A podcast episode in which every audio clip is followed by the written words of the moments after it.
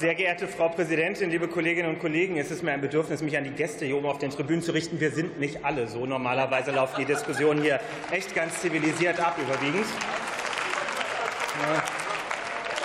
Und mit den Kollegen hier ganz rechts außen ist es so, die machen ihre ganz eigene Wärmewende. Die produzieren bei ihren populistischen Schäumen so viel Prozesswärme, da kann man jedem Einzelnen einen Wärmetauscher um den Hals hängen. Da kann man eine mittelgroße deutsche Stadt gut mit versorgen. Vielen Dank auch für Ihren Beitrag dazu, dass die Wärmewende in Deutschland gelingt.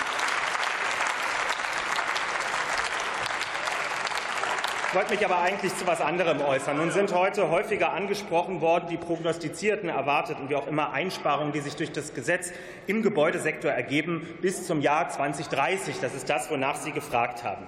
Mich irritiert zweierlei an Ihrer Irritation gegenüber den Zahlen, die Sie erfahren haben. Mich irritiert einerseits, wie eine Partei die sich nicht zu schade war, in der Diskussion Leute vorzuschicken, die von einer Heizungsstasi gesprochen haben, die hier drohen würde, dass diese Partei im Gegenzug erwartet, dass plötzlich aber detailgenau der Bundesregierung bekannt ist, an welchem Tag, in welchem Jahr welcher Haushalt in Deutschland nun genau in den nächsten 20 Jahren seine Heizung austauschen wird. Das ist wenig plausibel, was Sie hier fordern.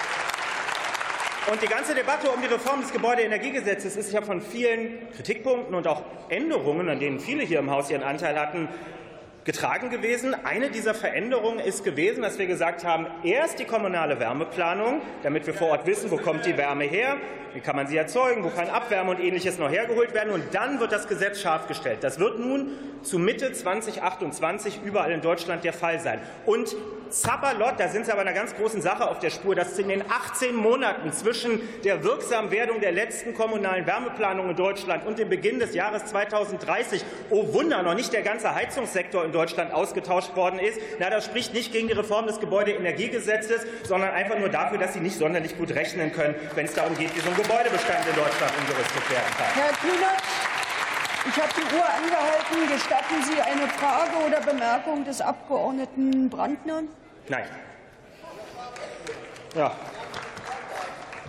Ich möchte gerne über die Mieterinnen und Mieter sprechen, die mir in dieser Debatte bislang noch zu kurz gekommen sind. Mehr als die Hälfte der Menschen in Deutschland wohnen zur Miete. Und auch heute sind wieder Fehlbehauptungen erhoben worden darüber, wie es sich für sie verhält. Wir sind stolz in der SPD-Fraktion, das sage ich ganz eindeutig, dass wir einen Kompromiss schließen konnten in dieser Reform des Gebäudeenergiegesetzes, die klare Planungssicherheit für Millionen Mieterinnen und Mieter im Land bietet. Herr Bartsch hat gesagt, soll nicht ein Euro mehr kosten, die Umlage bei dem Heizungsaustausch. Und genau das ist gewährleistet. Wir sind bei 50 Cent pro Quadratmeter. Jeder Mieter, jede Mieterin in Deutschland weiß, in einer 70 Quadratmeter Wohnung können nicht mehr als 35 Euro umgelegt werden. Und die Gesamtumlage über alle anderen Energieeffizienzmaßnahmen, die es jetzt schon gibt, die steigt gar nicht an gegenüber dem, was geltende Gesetzeslage in Deutschland ist. Das ist gut. Und die Verbesserung, die noch hinzukommt, die Verbesserung, die noch hinzukommt, ist, wollen wir, Frau Lein? Ich, ich wäre bereit aber. Kollege Kühnert, gut, dann halte ich jetzt die Uhr an und verrate aber dann auch schon da, dann gleiches Recht für alle, dass äh, die andere nicht zugelassene Zwischenfrage jetzt dann zu einer Kurzintervention nachher noch führt. So, Sie sind bereit. Vielen Dank, Herr Kühnert, dass Sie diese Zwischenfrage zulassen. Denn auch uns liegt das Thema, dass die Mieterinnen und Mieter nicht stärker belastet werden, wie Sie wissen, sehr stark am Herzen. Und wir finden es natürlich gut, dass Sie Schlimmeres verhindert haben mit einer zweiten höheren Modernisierungsumlage, was ja die Pläne der FDP waren. Aber was Sie jetzt verschweigen, ist, dass es auch weiterhin die Möglichkeit gibt, die alte, unfaire Modernisierungsumlage anzuwenden.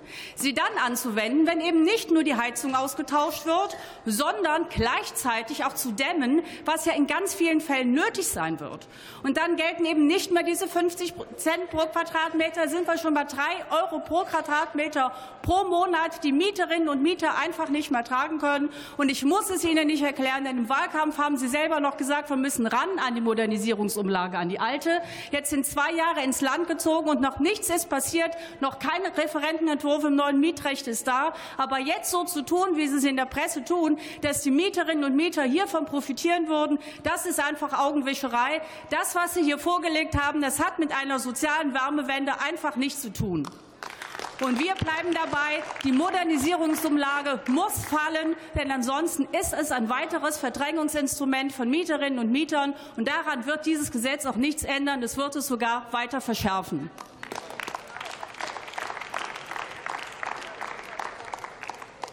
Vielen Dank für Ihre Anmerkung oder Frage, Frau Ley. Sie haben recht.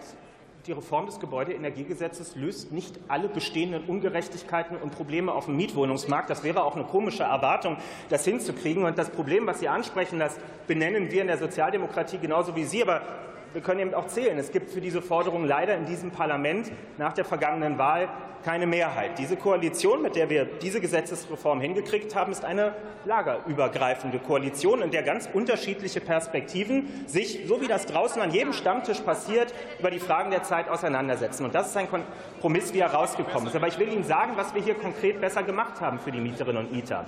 Wir haben dafür gesorgt, dass diese 50 Cent Umlage, von der ich gesprochen habe, nur dann Anwendung finden kann, und das ist wichtig, wenn die vom Staat bereitgestellte Förderung vorher auch tatsächlich in Anspruch genommen und umgelegt wurde auf diese Berechnungsgrundlage. Das haben wir nämlich bis heute nicht.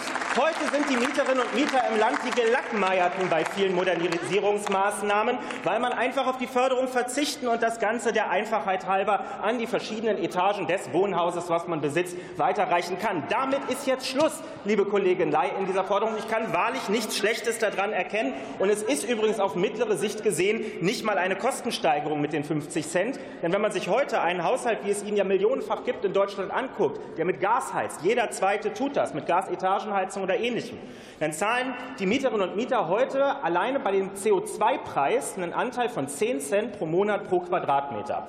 Wenn wir uns also angucken, 50 Cent ist künftig der Deckel, nachdem eine regenerative Heizung eingebaut wurde. Sobald wir in den nächsten Jahren bei einer Verfünffachung des CO2-Preises sind, die Kollegen wollen ja hier anscheinend noch deutlich weiter darüber hinaus, spätestens da ist die Amortisierung erreicht. Spätestens dort hätten wir Verbrauchskosten bei den bisherigen Heizsystemen, die würden hinausgehen über das, was wir umlegen. Das, was wir hier machen für Mieterinnen und Mieter, das ist in den nächsten Jahren Warmmietenneutralität und in vielen Fällen sogar darüber hinaus. Und da sind wir stolz drauf. Das ist ein soziales Angebot, was wir hier mal konkret machen für die Situation im Land.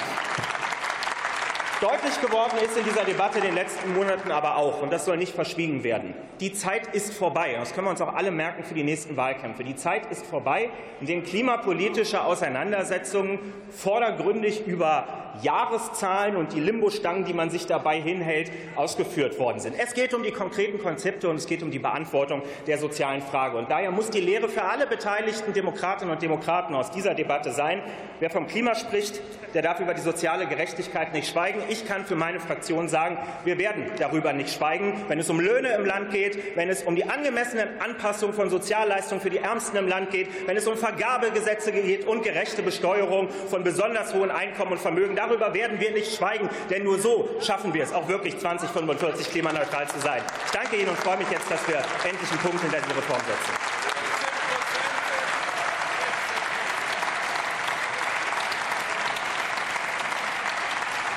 Ich erteile dem Abgeordneten Brandner das Wort zu einer Kurzintervention.